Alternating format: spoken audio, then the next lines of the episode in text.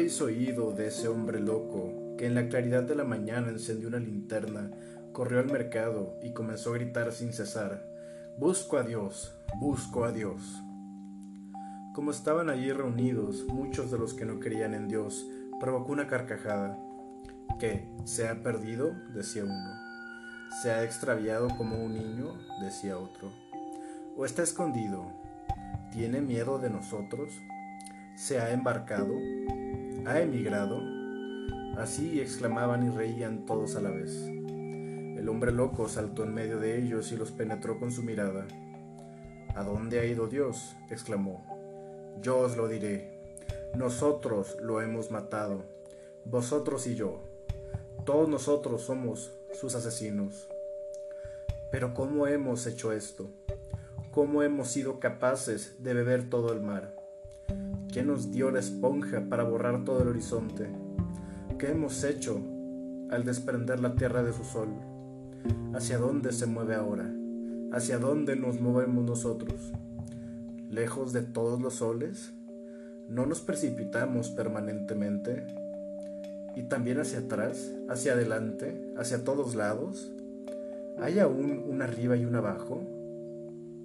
No erramos como a través de una nada infinita. No sentimos el hálito del espacio vacío. No hace más frío.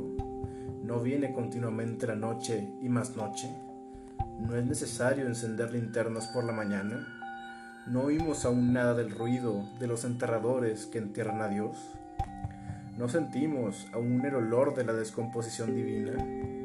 También los dioses se descomponen. Dios ha muerto Dios permanece muerto y nosotros lo hemos matado. ¿Cómo nos consolaremos, asesinos entre todos los asesinos?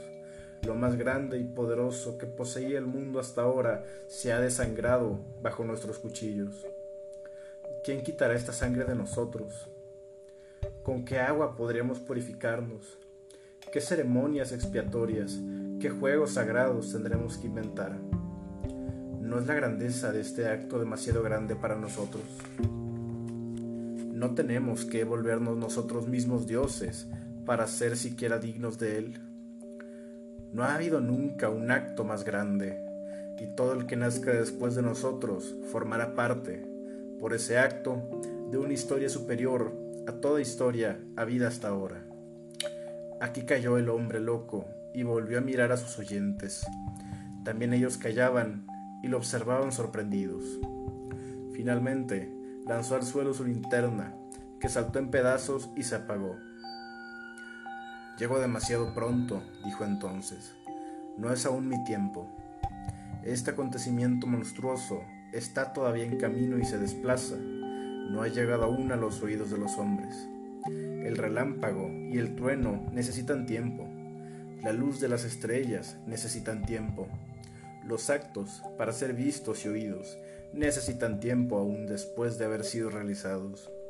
Este acto le sigue siendo más lejano que las estrellas más lejanas, y sin embargo lo han hecho ellos mismos. Se encuentra además el hombre loco. Irrumpió el mismo día en diferentes iglesias y entonó su requiem Ternam deo. Expulsado e interrogado, habría respondido siempre solo esto. ¿Qué son acaso estas iglesias sino las fosas y los sepulcros de Dios? Friedrich Nietzsche, La Galla Ciencia, sección 125. La anterior es la cita más famosa con respecto a la muerte de Dios en la historia de la filosofía. Nietzsche anuncia este evento como una tragedia no lo hace con alegría como muchos pueden llegar a considerar. Esta es una gran confusión, pues cuando Nietzsche anuncia que Dios ha muerto y hemos sido nosotros los responsables de su asesinato, se está refiriendo a Dostoyevsky. Si Dios no existe, todo está permitido. Entonces, una vez muerto Dios, ¿existe aún el arriba y el abajo? ¿No necesitamos linternas para alumbrar de día? Etcétera. Nietzsche, con la muerte de Dios, no se refiere, por supuesto, a que Dios existía y estaba con vida que posteriormente ha muerto o ha sido literalmente asesinado por nuestro escepticismo o algo por el estilo.